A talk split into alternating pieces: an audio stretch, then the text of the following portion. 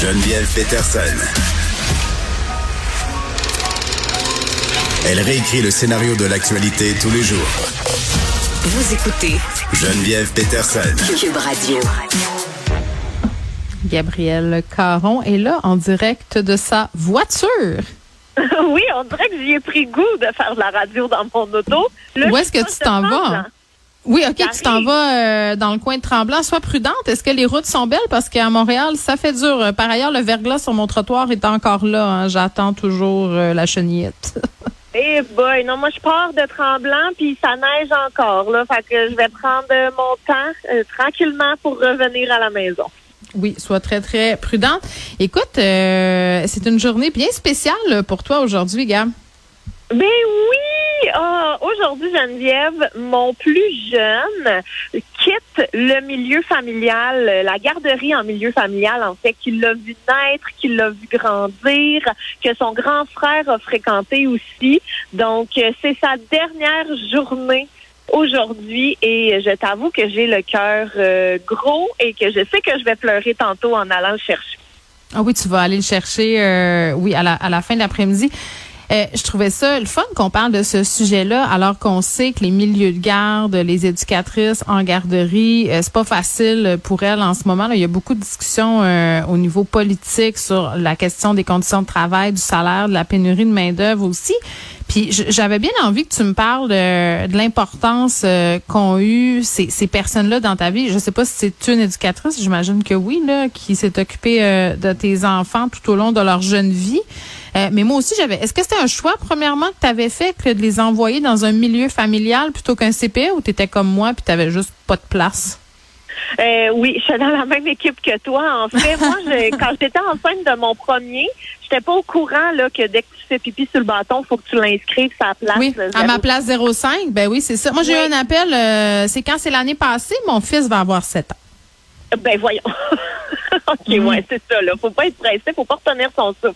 Donc euh, moi, j'étais complètement euh, prise au dépourvu et une amie quittait la garderie, donc euh, a proposé mon nom à l'éducatrice et ça a été là vraiment un coup de foudre, une, j'ai envie de dire une âme sœur presque. là. Il n'y a pas de mots pour Mm. décrire notre éducatrice qui était, ma foi, ben, qui est encore Ouais. fantastique, dévouée, généreuse, gentille. Puis tu sais, le milieu familial, c'est pas comme un CPE, c'est pas comme les il y a un petit stress aussi hein, à envoyer son enfant là. Moi, je me rappelle quand je cherchais euh, pour ma fille et pour mon fils aussi, euh, je suis allée visiter des endroits, Gab, euh, comment je te dirais bien ça, un quatre et demi avec des stars en lamelles puis une madame qui fume dans le salon quasiment là. Je Ben là, je ressortais puis je me disais, je peux pas croire que c'est là que mon enfant va aller là parce que je trouvais pas de place puis j'avais une date butoir à laquelle il fallait que je recommence à travailler.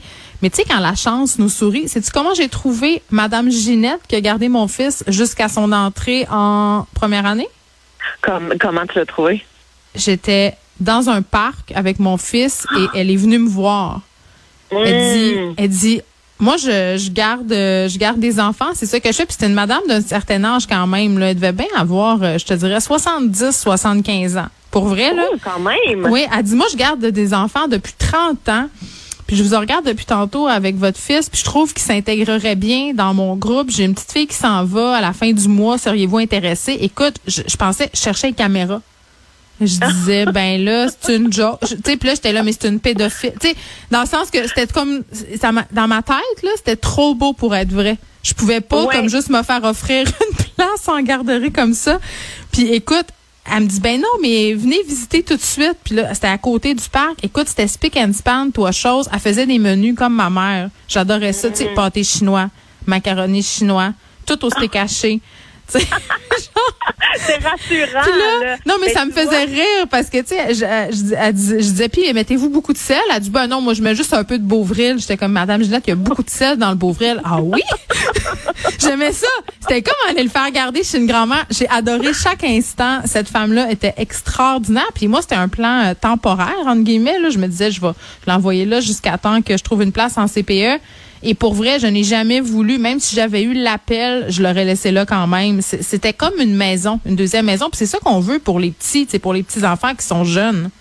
Ben oui, tout à fait. Je veux dire, nous, notre éducatrice, là, on la surnomme euh, Mémé Kadi, là. Elle est, euh, elle est originaire de la Côte d'Ivoire. Puis moi, ce que j'ai adoré, c'est justement l'ouverture sur sa culture parce qu'elle a cuisine, elle a cuisiné, ben, elle cuisine encore, là. Les repas, c'est qu'est-ce qu'elle mange et tout. Puis nous, on se le faisait dire, là, que notre nourriture était vraiment moins bonne que chez Mémé. Ah, pour vrai? Yeah. Oui, puis pourquoi ils mangent tout à la garderie puis rien chez nous? Rien à la maison, exact. Mais il y a, aussi comme- le sentiment, sais, on le dit aussi, là, c'est milieu familial, mais je trouve que c'est tellement un bon terme parce que cette madame-là, tu sais, puis je pense que tu as vécu la même chose avec Madame Ginette, là, ils te laissent entrer chez eux. C'est leur maison. Moi, je connais ses enfants, puis elle a des enfants qui sont de mon âge, là, notre éducatrice, donc je connais ses enfants. Ses petits-enfants sont amis avec mes enfants à moi. C'est vraiment une extension de notre famille. Ben, c'est une Et- communauté. Puis c'est ça qu'on Oui. veut. Moi, j'avais lu, euh, mon Dieu, je, je sais pas si tu as lu ce livre-là toi aussi, mais ça m'avait tellement fait sentir coupable. Le livre euh, du docteur Chiquan. Tu sais, qui avait été écrit avec, je pense que c'était Nathalie Collard, jeter le bébé avec l'eau du bain. Là, Là, il disait qu'envoyer nos enfants en garderie avant l'âge de deux ans, c'était épouvantable, puis que là, en CPE, c'était bien trop des grosses structures, puis que là, ils changeaient tout le temps d'éducatrice, puis ça avait pas de maudit bon sens. Écoute, moi, j'ai lu ça, puis je capotais. Je me disais, faut que j'arrête de travailler, puis que je l'allaite jusqu'à temps qu'elle ait six ans. Non, mais, non, mais on dirait que l'envoyer dans un milieu familial, je trouvais ça moins pire.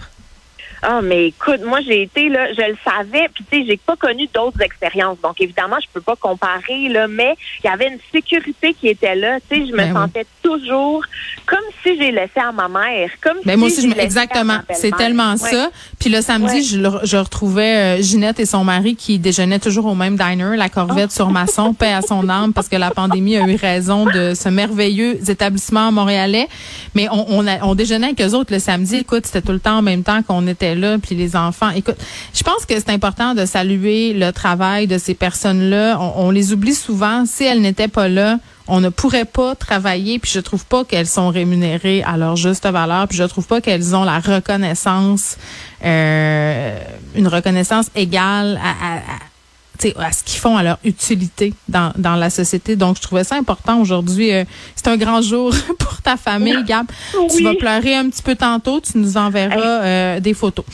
J'ai déjà commencé à pleurer. Je veux juste le En en dire, parlant, OK, à pleurer. ben, l'important quand tu pleures, c'est que ton maquillage coule pas parce Ah, qu'il faut que tu restes belle en tout temps. C'est très, très important.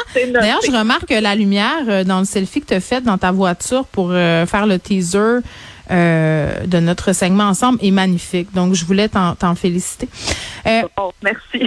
une niche à chien de 300 000 oui, absolument. C'est mon On genre de niche à chien, ça. Mais on pourrait aller habiter, habiter dedans. Est-ce que c'est les mini-maisons de, euh, comment- de l'humoriste Mike Warren? Non. Écoute, je te fais une petite mise en contexte. là. C'est euh, un berger allemand qui s'appelle Rocky qui l'a échappé belle. Donc, on est en 2019. À date, j'aime Ah. tout de cette histoire. Au Costa Rica et il y a un météorite qui est tombé sur sa niche. Et euh, bon, toute la famille, y compris le chien, est saine et sauve de cette mésaventure-là. Et c'est pour ça que la niche coûte 300 000 parce qu'elle va être vendue aux enchères et son prix est estimé à 300 000 Et la météorite qui a fait le trou dans le toit de la niche est estimée entre 40 et 60 000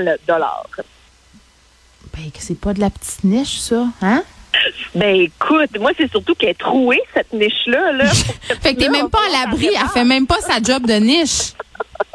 Mais hey, honnêtement, c'est quand même impressionnant parce que le trou a une quinzaine de centimètres de diamètre sur le toit. T'sais, on le voit très, très bien. Là. Donc, euh, j'imagine pour les fans de trous de météorites, ça Ah, ben, doit être écoute, j'en suis. un J'en suis. Je, je vais me battre avec mon petit carton. Mais là, le chien, euh, moi, ma, ma, c'est ça, il, il est pas mort, là, quand, il a pas été touché, là. Il est même pas blessé, là. C'est ce que je comprends. Non, non, non, non, non. Tout le monde, tout le monde va bien. Rocky à ce jour aura une nouvelle niche, donc on n'a pas à s'inquiéter. euh, on n'a pas à s'inquiéter pour lui et la famille évidemment euh, Bon. est bien contente de ce prix, que ce, de ce prix demandé. Dis-moi, Gab, est-ce que tu sais si le marché de l'objet ayant été touché par la grâce d'une météorite est florissant? Ben, écoute, euh, j'avoue que je pense il y a des ventes aux enchères qui sont carrément dédiées là à euh, des objets touchés par des météorites, Ben des voyons. morceaux de météorites, et des trucs comme ça. On dirait que je pense que c'est un dossier pour Christian Page. Je, je sais pas pourquoi. Mais j'ai trouvé d'autres objets qui ont été vendus aux enchères par le passé. Donc, entre autres, Mm. une boîte aux lettres touchée par une météorite qui s'est vendue pour 83 000 dollars et une Chevrolet Malibu euh, qui a été vendue pour 69 000 dollars en 92. Donc aujourd'hui, qu'elle ça marchait encore?